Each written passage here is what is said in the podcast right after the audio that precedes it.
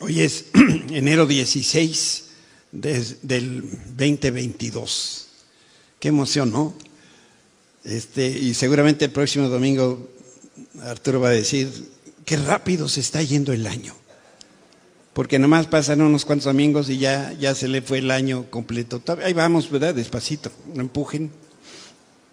Quiero ah, poner en el corazón de cada uno de nosotros tres pasajes pequeñitos, pero con un enorme, con un enorme mensaje. Lucas 15, 3 y 4 dice, entonces Jesús les contestó lo siguiente, les contó la siguiente historia. Si un hombre tiene cien ovejas y una de ellas se pierde, ¿qué hará? ¿No dejará las otras noventa y nueve en el desierto y saldrá a buscar la perdida hasta que la encuentre?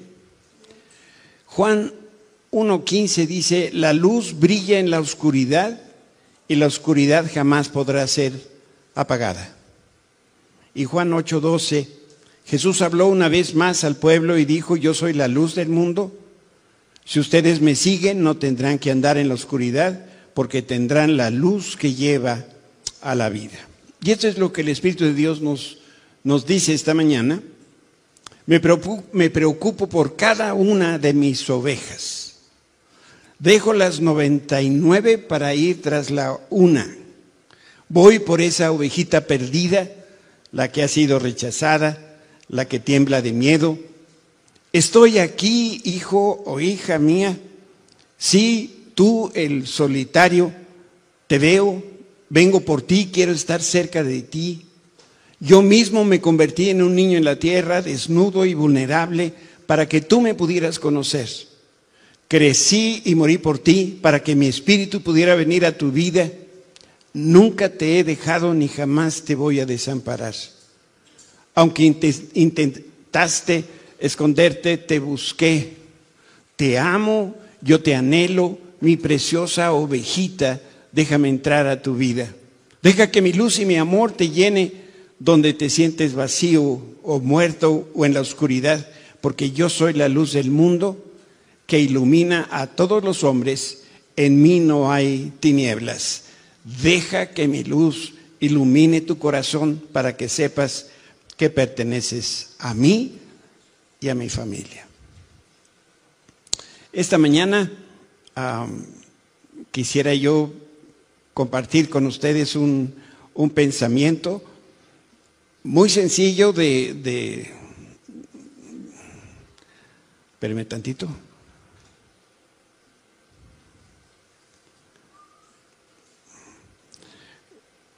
El mensaje es muy especial pero muy sencillo para que todos lo podamos entender. Y está aquí a mis espaldas. Este año del 2022 nos espera un año extraordinario. Y de eso quiero hablar.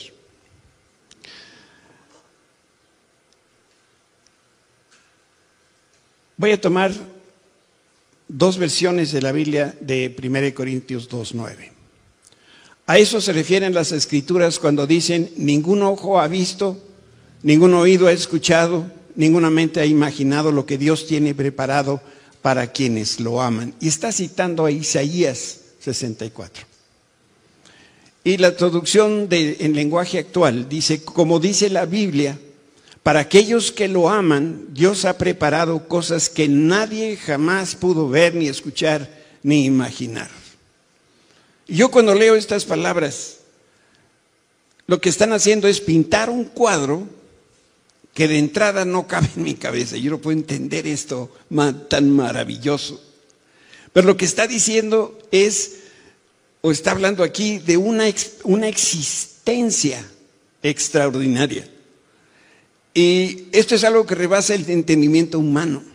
Pero esto es lo que está en el corazón de Dios que nosotros podamos tener una existencia extraordinaria. Algunos cuando leen esta porción de la escritura, erróneamente están pensando que esto es algo que vamos a recibir cuando nos morimos y llegamos al cielo, y eso no es cierto. No se están dando cuenta que el pasaje describe la calidad de vida que nosotros podemos experimentar aquí y ahora. Por eso, para los que creemos en Cristo, el año del 2022 va a ser extraordinario. Cosas que el hombre no ha visto, ni siquiera se ha imaginado, esas son las cosas que Dios tiene preparadas para nosotros este año. ¿Qué son? Pues les digo que nadie ha visto. Pero lo que sí es claro es que esto es algo extraordinario. Y Pablo, digamos, abundando un poquito en este pensamiento, escribe lo siguiente, pero fue a nosotros a quienes Dios reveló estas cosas por medio de su Espíritu, pues su Espíritu investiga todo a fondo y nos muestra los secretos profundos de Dios. Otra de las versiones de la Biblia dice, su Espíritu escudriña hasta las profundidades de Dios y nos las revela. Pablo vivió en, un tiempo difícil, a los inicios de la, iglesia cristiana del siglo I, y fue movido por el Señor a descubrir estas cosas que estuvieron ocultas a los ojos del hombre, ocultas a, los oídos, a la imaginación y a la inteligencia. Pero como Pablo recibió revelación de Dios de estas cosas, él, él, sí supo algunas de estas cosas maravillosas, las empieza a compartir con las iglesias con las que tiene relación y a las que les escribe la carta. Miren lo que les dice a la iglesia de Éfeso. Yo, Pablo, fui elegido para explicarles a todos el misterioso plan que Dios, el creador de todas las cosas, mantuvo oculto desde el comienzo. Y aquí está la clave. El propósito de Dios con todo esto fue utilizar a la iglesia, que somos tú y yo, para mostrar la amplia variedad de su sabiduría a todos los gobernantes y autoridades invisibles que están en lugares celestiales. Como iglesia, a través de la revelación de Dios, Él nos va a manifestar cosas para que nosotros a su vez la podamos reflejar y el mundo espiritual se va a asombrar. En otras palabras, lo que está diciendo Pablo es que debo hacerle entender que el extraordinario plan de Dios se está cumpliendo, es este plan que estuvo oculto desde la eternidad. El COVID no ha detenido el plan de Dios. El plan de Dios sigue perfectamente a tiempo y se está cumpliendo conforme Dios lo diseñó. Por eso ahora, este año que está empezando, Dios quiere que todo el mundo vea y conozca la sabiduría, el poder y la autoridad de Dios reflejada a través de Oasis, a través de la iglesia local. Quique me invitó a predicar en su iglesia y compartí este mismo pensamiento. Porque la iglesia de Huntsville, donde él está al frente, es la misma iglesia que estamos aquí en Tepepan. Y lo, que Dios quiere con nosotros, lo quiere con todas las personas de todo el mundo. ¿Qué quiere Dios? Vidas extraordinarias. Si fuera de esos pastores que les dicen a la congregación repitan, yo los haré a repetir. Repite conmigo. Extraordinario. A ver si lo podemos decir con, como con injundia mexicana. Extraordinario. Esa es la clase de vida que Dios quiere para nosotros. Y Pablo eh, en ese tiempo estuvo mostrándole a la iglesia. Y, bueno, ah, por eso es que Dios está deseando que tú y yo tengamos una vida, que, una vida y un año extraordinario. Y por el otro lado, como buen papá, Dios desea lo mejor para nosotros y Él se deleita cuando nosotros logramos lo que Él se propone que logremos y somos felices. ¿Qué pasa cuando los hijos se gradúan de la universidad? Los papás, ¿verdad? Como pavorreales, pavorreales, empavonados ahí viendo cómo sus hijos han terminado la universidad y, los fotografían y los llevan y, y los están luciendo. ¿Por qué? Porque lograron algo tan importante. Imagínense cómo Dios se siente cuando ve nuestras vidas si es una vida miserable, es una vida que e, eso es algo que le va a doler a Dios. Pero si lo que Él está viendo es algo extraordinario, Él se va a, deleitar. Por eso Dios es un papá como, como los que somos papás, nada más que bien. Y lo que Él desea es gozarse con nosotros de estos planes extraordinarios. Por eso el Señor se agrada cuando ve que todos sus hijos alcanzan todo su potencial. Si tú tienes 10 hijos, ¿quieres que 8 de ellos terminen la universidad? ¿Cuántos? Pues todos. Gracias a Dios no tenemos tantos, pero porque lo que, lo que cuestan. Pero finalmente el deseo de Dios es que todos alcancemos este potencial. ¿Y qué va a pasar cuando nuestra vida sea extraordinaria? Bueno, como lo leímos al principio, los ángeles y los demonios se van a sorprender. Y van a saber que Dios es sabio, que Él es poderoso, que Él es exactamente como ese Dios de que habla las escrituras. Vamos a tratar de escarbarle un poquito al sentido de la palabra extraordinario.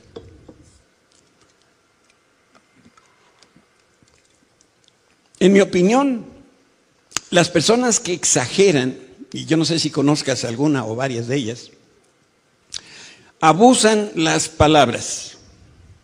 Ellas emplean adjetivos enormes para cosas pequeñas. Por eso cuando ellos quieren decir algo que de verdad es grande, pues les faltan palabras, porque ya se las comieron con todo. Te doy un ejemplo. A mí me da sarpullido cuando la gente usa mal la palabra urgente. Me dicen, pastor, me urge verte. Le contesto, pues háblame, escríbeme y agendamos una videollamada y lo podemos hacer de esa forma. ¿Y qué creen que pasa? Que el urgido nunca me llamó. Entonces, ¿para qué dice que le urge? Mejor diga, pastor, algún año de estos quisiera hablar contigo. Ah, sí, yo le voy a decir, ¿cómo no? Pero entonces el exagerado empieza a buscar o usa palabras exageradas o, ampliadas para lo que está diciendo. Pero extraordinario es lo que Dios tiene para nosotros y esto no es una exageración. Exagerado fue lo último que se descubrió en los papiros del Mar Muerto. Yo no sé si ustedes han leído al respecto. Háganme si han leído de los papiros del Mar Muerto. ¿Hijo? Sí, perfecto. Pues resulta que la señora Eva era exageradita. Es lo que dicen los rollos. Se cuenta que muchas veces Adán se quedaba dormido en la oficina porque trabajaba hasta muy noche. Y en aquel tiempo todavía no se inventaba el home office, entonces pues tenía que ir a la oficina. Y como te podrás imaginar, Eva estaba muy molesta con su esposa, tanto así que la última vez que Adán llegó a casa de madrugada, arremetió contra el pobre marido y le dijo en tono de regaño, andas saliendo con otra, ¿verdad? No sé si a alguno le suene familiar el tono y la pregunta. En aquel tiempo no había celulares, si no estoy seguro que Eva le hubiera dicho, a ver, dame el celular, lo voy a revisar. Y entonces Adán, un hombre santo, le dice, oye, güerita, eso que dices no tiene sentido.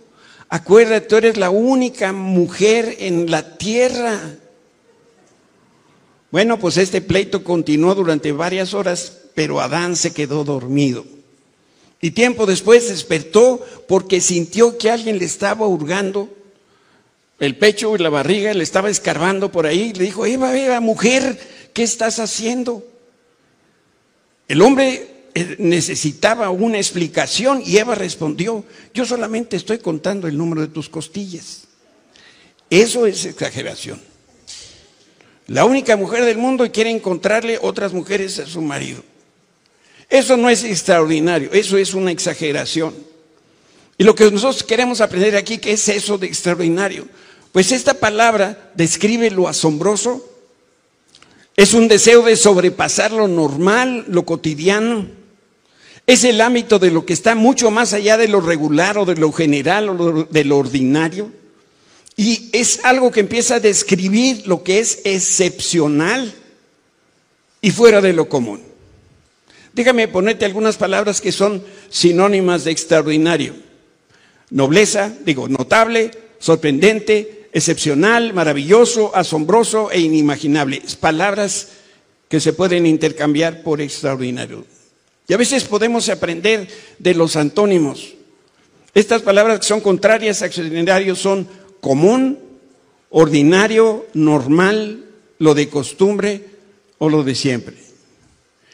Y la palabra de Dios para nosotros este día es esta, que no es una exageración y que apenas empieza a describir lo que Dios tiene para cada uno de nosotros este año.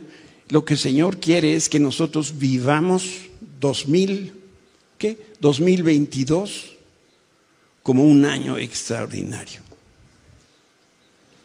Por un momento piensa en lo siguiente.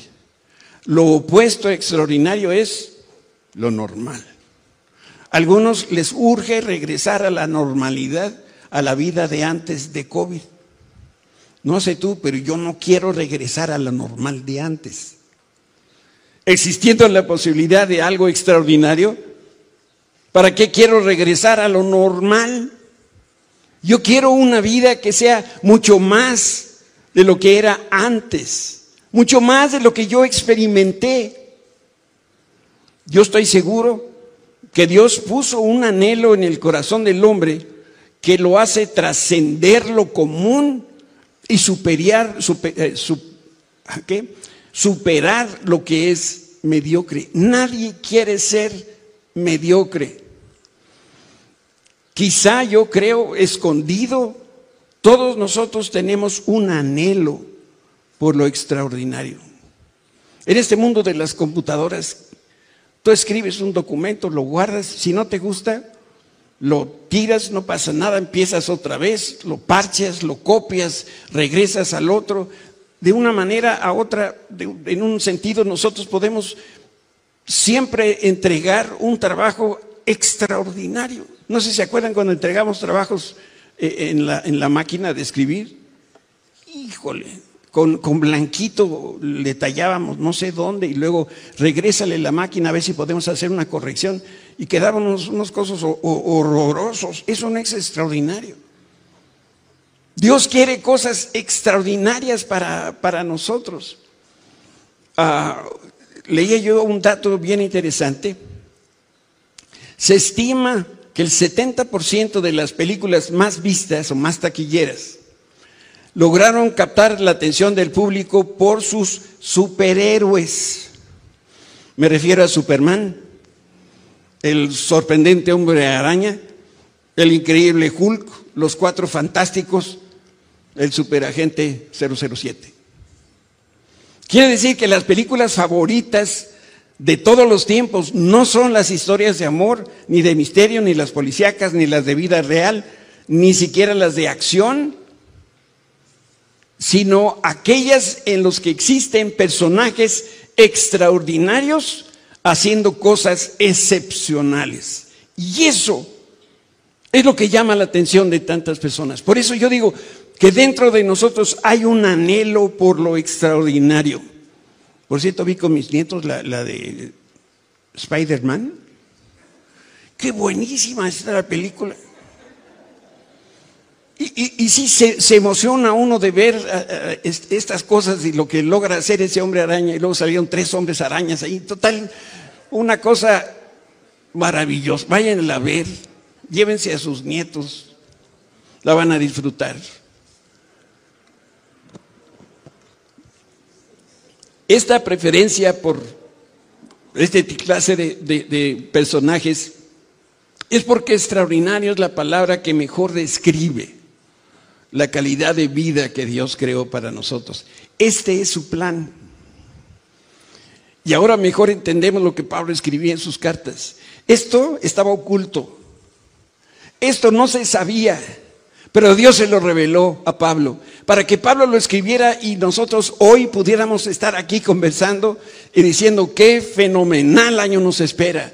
Porque todas las cosas que el oído humano nunca ha oído, los ojos no han visto, la mente no, no lo ha razonado ni, ni siquiera imaginado, eso es extraordinario y eso es lo que Dios quiere para cada uno de nosotros.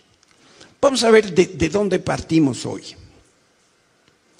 Dios quiere que tengamos una vida extraordinaria porque en la realidad no estamos viviendo a la altura de lo que Dios quiere.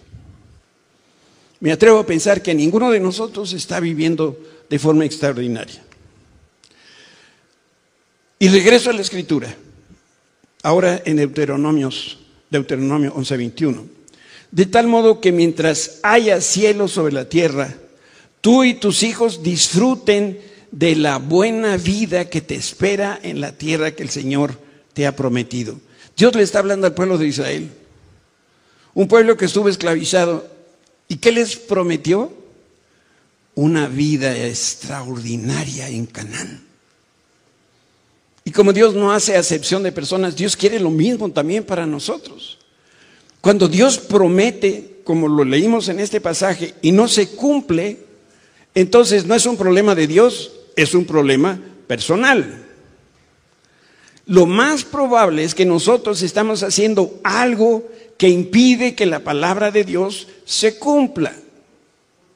En otras palabras, si hubiera aquí alguno de nosotros que sí está viviendo una vida extraordinaria, lo felicito. Si, digo no tengo una vida extraordinaria, déjame decirte lo que me digo yo mismo. Mí mismo no tienes una vida extraordinaria porque estás haciendo algo que está impidiendo que la promesa de Dios se haga una realidad en, tu vida. No es un problema de Dios, es un problema personal. Por eso pensemos por un momento en la imagen que tiene el creyente, el cristiano en la sociedad. Pero que al hacerlo pensemos en nuestra imagen en la comunidad. ¿Qué les dice a los demás nuestra manera de ser, de hablar y en general nuestra manera de vivir? Nos decimos cristianos porque representamos y somos el retrato de Cristo aquí en la tierra.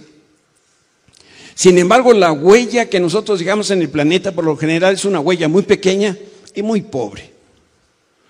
Yo creo que la gente que nos rodea y que nos ve de cerca no se siente animada o atraída a conocer a Cristo. Y en buena medida se debe a nuestro testimonio, que hay que reconocer, no es el mejor. Los cristianos dicen ser hombres y mujeres de Dios. Esto que lo estoy ahora compartiendo es el producto de varias investigaciones que se han hecho en forma muy ordenada y muy profesional. Los cristianos dicen ser hombres y mujeres de Dios, sin embargo, emplean la Biblia solamente para juzgar y para criticar a las personas. Son, usamos la Biblia para darle bibliazos al que no piensa o el que no vive como nosotros. Con rapidez señalan las faltas de los demás como si ellos nunca se equivocaran. Dicen conocer la Biblia, pero no la viven. Dicen una cosa y hacen otra. Los cristianos son muy aburridos. Están encerrados en su mundo de pobreza, de mediocridad. Es como si estuvieran viviendo en un, en un cuarto negro del que nunca salen. Dicen que son parte del pueblo escogido de Dios, pero no se parecen los cristianos a los judíos, porque los judíos sobresalen en muchas áreas, diamantes, finanzas, arte, ciencia, en la banca. Los cristianos que dicen haber tenido un encuentro con Jesús parecen zombies aquí en la tierra, eso sí, con una Biblia bajo el brazo, pero sus vidas no tienen propósito y sobre todo no tienen pasión. Dicen haber conocido, tener un encuentro con Cristo, pero no hay la pasión por el Salvador. Y lo que más a mí me molesta de algunos cristianos es esa cara de pujido piadoso que ponen cuando se trata de las cosas de Dios. ¿Por qué si esto es cierto, ¿por qué proyectamos esta imagen? Porque nadie nos enseñó que cuando Dios sopló vida en nosotros, también impartió el anhelo por lo extraordinario. Les voy a decir uno de mis, de mis sueños. Sueño el día, no sé ahora cómo va a ser, en qué medio lo voy a leer, antes lo leía en los periódicos, no sé ahora si lo iremos a leer en internet o en algún sitio un aviso buscando personal donde diga, por ejemplo, este, eh, Citibank está buscando un presidente para, para el banco que sea cristiano.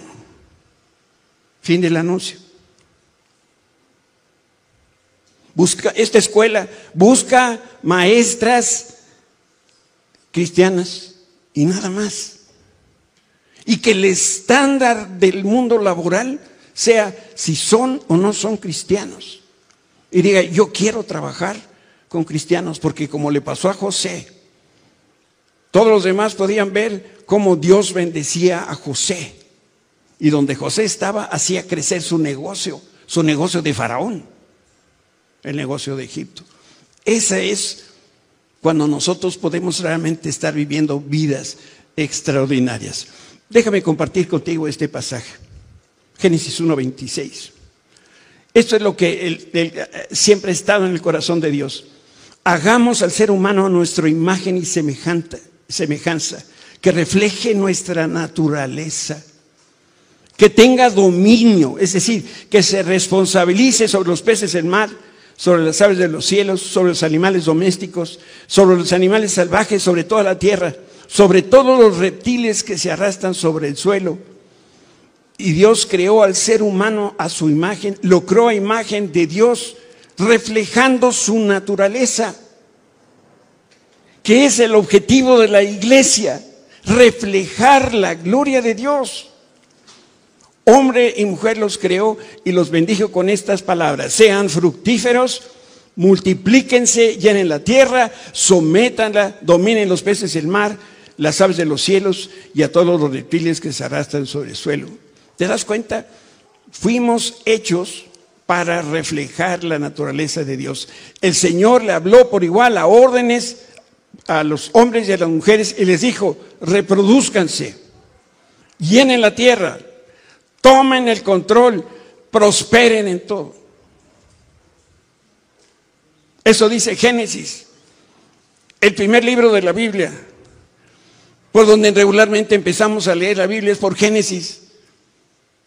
¿Y por qué no, como Bibi, por qué no somos cristianos normales? Ahí está lo que Dios quiere que hagamos. Eso es lo que Dios quiere para nosotros que prosperemos en todo. Adán, el primer hombre en la tierra, Dios le dio una asignación.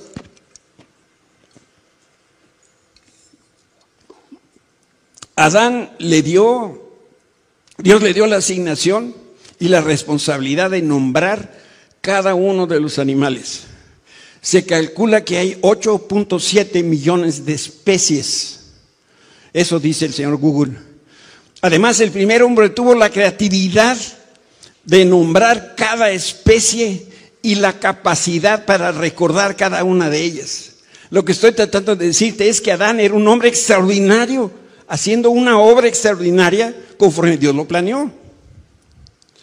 Ahora, yo sé que aquí alguno estará pensando, después que Adán pecó, se le quitó lo extraordinario, ¿verdad? Pues la respuesta es no. ¿Por qué? Porque Jesús, y esto lo leemos después en el libro de Romanos, revertió todo el daño que hizo Adán.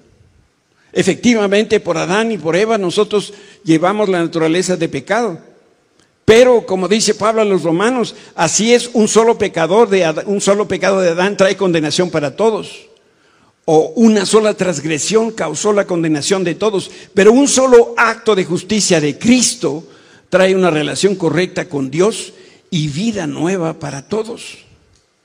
En otras palabras, así como una persona, Adán, hizo mal y nos metió a todos en este embrollo del pecado y de la muerte, otra persona con mayúscula hizo lo correcto y nos libró de las garras de la desobediencia de Adán a Dios. Quedamos igual otra vez que el principio. Pero mucho más que sacarnos del problema de este atolladero del pecado, Jesús nos dio una vida nueva y la vida que nos dio no es una vida usada ni maltrecha. Dios nos dio una vida extraordinaria. A, ver si esto nos ayuda en, este pensamiento. Yo cuando veo un bebé recién nacido o de días de nacido, me llama la atención, uno su olor. Cuando están bien cambiados, huelen a bebé. Tienen un olor especial, como los carros nuevos. Bueno, los bebés tienen un olor especial. los tocas y, pues parece como nacha de bebé. Pues, pues, son bebés, todos suavecitos. Todos los deditos ahí están, absolutamente todo. Una obra maravillosa. ¿Ustedes creen que el nuevo hombre, la nueva criatura que somos en Cristo, está apachurrada, maltrecha, golpeada, fea, enferma? No, todo lo que Dios hace lo hace perfecto y la nueva creación en nosotros es perfecta. Por eso, cuando Pablo habla de la vida, no solamente está describiendo la manera como nosotros vivimos en Cristo, digo en el cielo, sino que está incluyendo la manera como Dios desea que nosotros eh, experimentemos este año, ese potencial para experimentar una vida extraordinaria. Y si nos faltara capacitación, pues lo único que tenemos que hacer es pedírsela al Señor y nos las va a dar. Por eso graba en tu corazón la palabra de Dios para nosotros. Dios va a darnos este año una vida asombrosa, sorprendente, perdón, una vida asombrosa, sorprendente, excepcional y extraordinaria. No debe ser esto la excepción, esto debe ser la regla. Esta es la vida que Dios preparó para nosotros si manejas un Uber, si eres maestra, si eres estudiante, si diriges un negocio, si trabajas en tu hogar, si trabajas en el gobierno, tienes tu propia empresa. Fuiste creado para alcanzar logros extraordinarios en lo que te dedicas y a lo que te ocupas. Extraordinarias. Algunos dicen, no, no puedo con las matemáticas. Ay, mijito, ¿cómo que no puedes? No, el inglés, ah, ¿cómo se me dificulta? No, el jefe que tenemos. El mercado laboral está cerrado, no hay empleos, no hay clientes, no vendemos nada, no se nos acercan ni, ni las moscas. ¿En qué mundo estamos viviendo que vemos eso? Porque Dios tiene una óptica, una perspectiva totalmente diferente. Ese, poder de alcanzar lo increíble, de vivir de una manera extraordinaria, nada tiene que ver con la ocupación, el conocimiento que tenemos. Lo que de verdad importa es esa disposición del corazón que le crea a Dios lo suficiente como para empezar a vivir esa vida extraordinaria y vivir plenamente, que es el deseo, que es la voluntad de Dios y también es su gran placer. Nuestra cultura, las redes sociales, los medios de comunicación y los malos cristianos han contribuido, como digo, a esa pobre imagen que los hijos de Dios tenemos en el mundo. Y atrás de esa mala imagen sabemos que está Satanás, el distorsionador de la realidad. Por eso en la Biblia Dios nombra a Satanás como el que gobierna el mundo, el príncipe del poder de las potestades del aire, el padre de la desobediencia, Dios con minúscula, el Dios de este mundo. Y este sistema está controlado precisamente por Satanás y busca influir la mente de los hijos de Dios. El enemigo con todos sus ah, demonios están llevando a cabo este plan malévolo de distorsionar la realidad. Algunos cristianos creen que la misión principal de Satanás es seducir a las personas con drogas o con alcohol o con sexo fuera del matrimonio. Esto es más, Satanás es mucho más sutil que eso. Es muy probable que el propósito central del enemigo y a lo que más le teme es que cada cristiano descubra el potencial que tiene. Nos quiere tener en la ignorancia. Que, que, tengamos esa, esa, figura del el cristiano pobre, el, cristiano que no alcanza, el cristiano que, siempre, siempre debe, no tiene lo suficiente, el, el cristiano enfermo, el que se divorcia, el que tiene problemas en la casa. Lo que pasa es que el enemigo no quiere que nos demos cuenta que Dios hizo personas extraordinarias con habilidades sorprendentes para hacer hazañas asombrosas. Qué palabras tan grandotas. Sorprendente, asombroso, extraordinario. Esta es la imagen que el mundo debería tener de ti y de mí. La iglesia del primer siglo no tenía esta clase de problema. Y en un sentido a mí me gustaría tener el problema que tenía la, iglesia del siglo I. La iglesia del primer siglo tenía este problema. Ellos debían convencer a sus contemporáneos que los cristianos no eran dioses ni superhéroes. ¿Se dan cuenta? 180 grados. Y un ejemplo de esto es Cornelio. Él era un oficial del ejército más poderoso del planeta. Sin embargo, se inclinó delante de Pedro y de sus, a sus acompañantes porque pretendía adorarlo. Y cuando esto sucede, Pedro medio atarantado le responde, ponte de pie, yo soy un ser humano como tú. ¿Alguna vez te han confundido con el hombre araña? A mí no.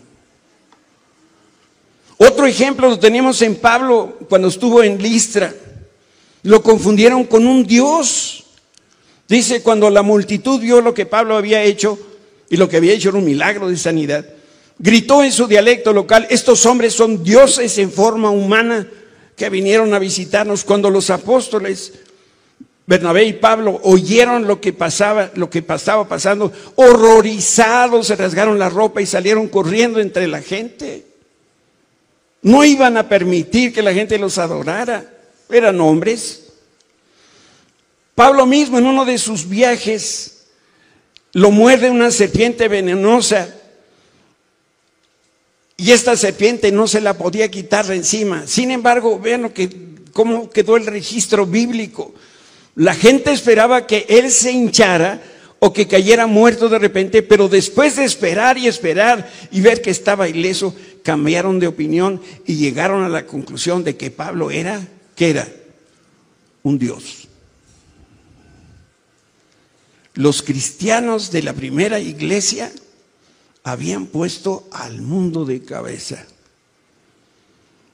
Como no lo encontraron ahí, en su lugar sacaron arrastrando a Jasón y algunos de los otros creyentes y los llevaron al consejo de la ciudad. Pablo y Silas habían causado problemas por todo el mundo porque trastornaban el mundo entero y gritaban, ahora están aquí perturbando también nuestra ciudad. Los cristianos de aquel tiempo eran personas a las cuales se, les tenía en una muy amplia estima. Tú y yo, nuestra generación, debe vivir de tal manera que el mundo reciba respeto y credibilidad porque representamos a Cristo. Si me ayudan allá con... Vuelvo a repetir, si tú me preguntaras qué es lo que Dios quiere para nosotros este año que está empezando, yo lo puedo responder en una frase. Este año nuevo va a ser extraordinario. ¿Sabes lo que va a pasar? Dios nos va a mostrar cómo vivir para que tú y yo dejemos de sobrevivir y dejar a un lado la mediocridad. Es como, como sacar siete, ocho. Eran las únicas calificaciones que yo sacaba. ¿Qué calificación necesitamos sacar? Diez. 10 en el trabajo, 10 en la escuela, 10 en la casa, 10 en mi relación con mi esposa, 10 con mis hijos. Dios quiere que nosotros entendamos que nuestro llamado incluye riqueza y grandeza. Algunos cristianos están peleados con la riqueza, yo no, ¿eh? Yo no leo en la Biblia donde se diga que nosotros solamente somos ricos espiritualmente. Hay riqueza porque nosotros somos hijos del rey, no es todo, ni es lo más importante. Pero nuestro llamado está implicando en, este sentido que se vea retribuido nuestro esfuerzo y ministerio con una paga justa a lo que nosotros hacemos. Dios quiere que nosotros podamos descubrir también el enorme poder que ya depositó en ti y en mí para que podamos cumplir con su llamado. Dios quiere que nosotros experimentemos el gozo de vivir como nunca antes.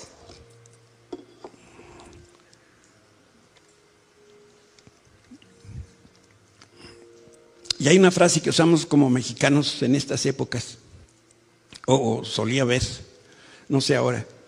La gente pregunta o preguntaba, ¿cómo te pinta el año? Cuando a mí me hicieran esa pregunta, que todavía no me la hacen, yo respondo, extraordinario.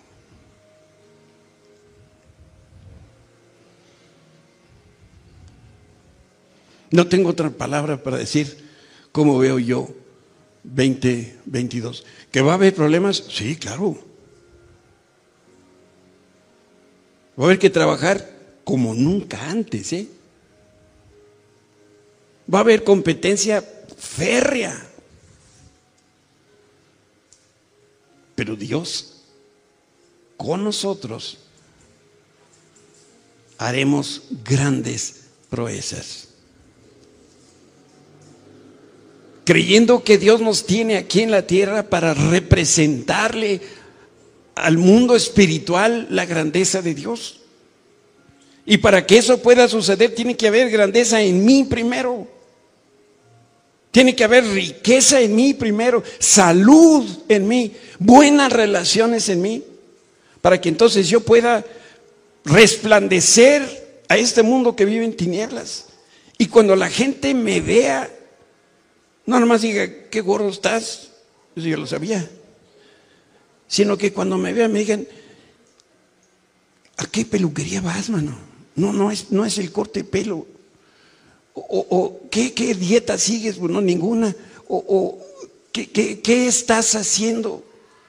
Y yo le pueda decir simple y llanamente, el Señor está prosperando todo lo que yo hago todo lo que yo pienso, porque estoy decidido a reflejar su gloria al mundo de la oscuridad.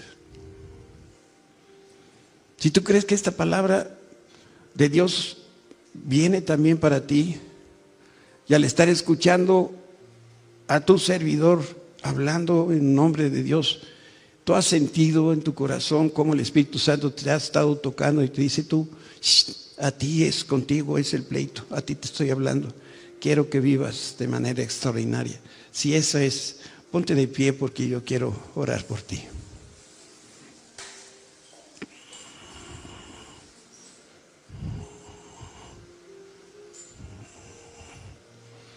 Cierra tus ojos por un momento. Piensa en el edificio más grande más hermoso, más importante, más extraordinario. Dios quiere que tú seas como una de esas construcciones magníficas, puestas, sí, creadas por el hombre también pero ahora imagina que no es un edificio, si es una ciudad cimentada sobre la roca. Dice la escritura que nosotros hemos sido puestos en las alturas para proyectar la luz de Cristo.